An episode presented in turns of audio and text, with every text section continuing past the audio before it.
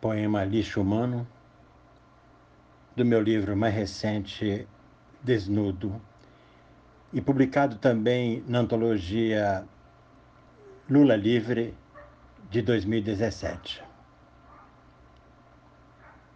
Desde a infância, desde o tempo da escola primária, venho me alimentando de lixo humano. Por vezes, sinto-me um rato um desses que passeiam pelos bueiros, um desses que são vistos à noite caminhando pelas mais desertas ruas. Meu pai dizia-me: Cuide bem de sua alimentação, filhinho. Não coma lixo humano.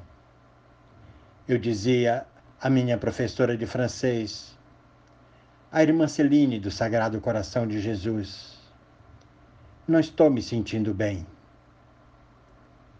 Não estou respirando bem. E ela, com ternura, falava-me: Acalme-se, acalme-se. Eu nunca quis viver de lixo humano. Nunca. Mas tenho vivido. Ele me alimenta constantemente. Existe tanto lixo humano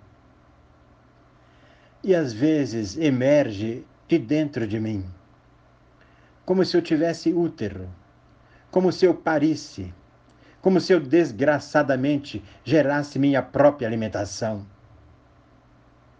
Não há nenhuma vitamina C, nenhuma fibra para proteger o intestino, nenhuma vitamina B12 para proteger o fígado, cálcio para a proteção dos ossos antioxidante para se resguardar dos mais diversos cânceres. Venho me alimentando de lixo humano.